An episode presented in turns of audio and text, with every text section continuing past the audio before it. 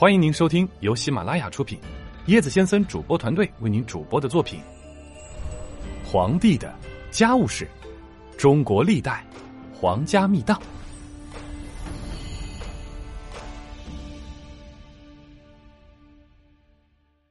第七节：康熙的三个不幸皇后。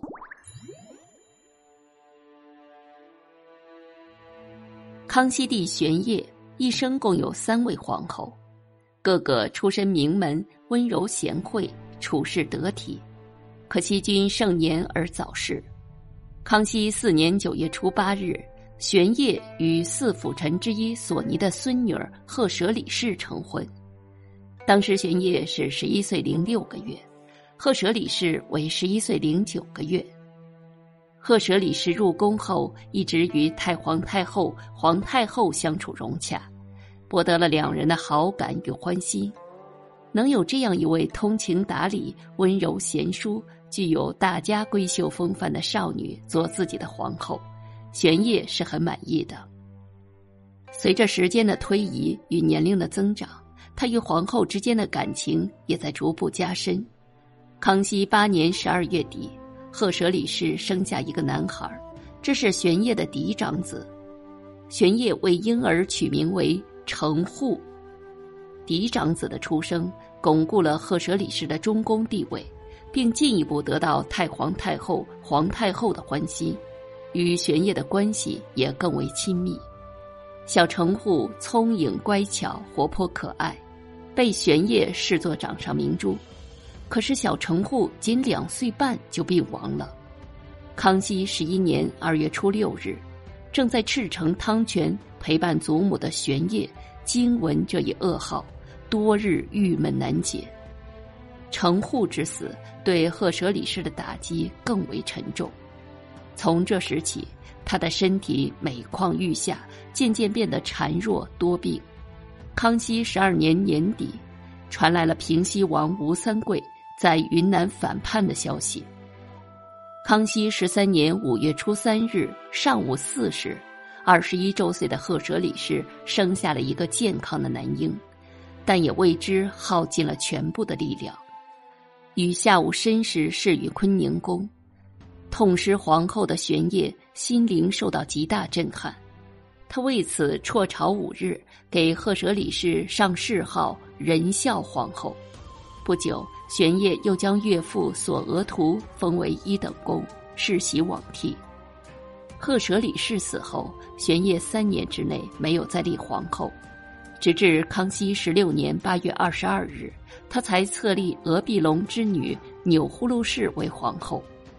钮祜禄氏只当了六个月的皇后，在康熙十七年二月二十六日也去世了。钮祜禄氏的年龄与赫舍里氏相仿。她的相貌与素质均不亚于赫舍里氏，他颇得太皇太后、皇太后与玄烨的好感。钮祜禄氏还喜欢读书，颇有文采，这为他继赫舍里氏之后荣登后位创造了有利条件，也使他与玄烨之间能够有更多的共同语言，增进彼此的感情。钮祜禄氏一当上皇后。便立即向玄烨提出为已故父亲建立家庙的请求，得到了玄烨的同意。可是当敕建家庙告成之时，钮祜禄氏已经去世。康熙十七年二月二十六日巳时，钮祜禄氏在坤宁宫去世，年约二十五岁。玄烨的第三位皇后佟佳氏，在玄烨首次册封嫔妃时就成为贵妃。主要是由于她出生于名门，其父佟国维是玄烨生母孝康皇后幼弟，其生母是佟国维的嫡妻赫舍里氏。佟佳氏也是一位温婉端庄、颜容有度的女子。她居于当时后宫的首位，却对服侍之人比较宽厚，对待嫔妃们也很友善。她去世前已经三十多岁。玄烨钟情于比他更年轻漂亮的嫔妃，他不仅从不嫉妒干涉，而且还主动向玄烨举荐一些他认为合适的女子。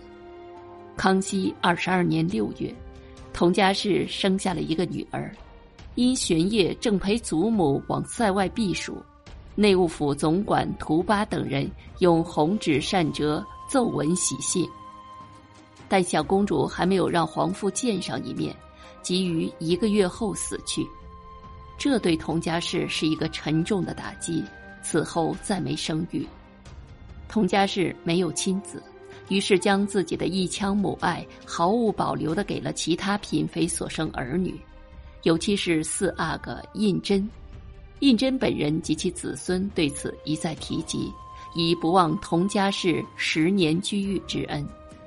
钮祜禄氏去世后，贵妃佟家氏应当顺理成章的升为皇后，但她只是被提高一等，成为皇贵妃，而且一当便是八九年，直到她于康熙二十八年七月初染患重病，生命垂危。七月初九日，玄烨才降旨立佟佳氏为皇后，并颁诏天下。初始日深刻，佟佳氏去世，迟延了多年的侧后之举未能挽回她的生命。册立盛典被葬礼所取代。佟佳氏去世时，玄烨三十六岁，正值盛年，但他从此在位帝后，连被称为父后的皇贵妃之位也一直空缺无人。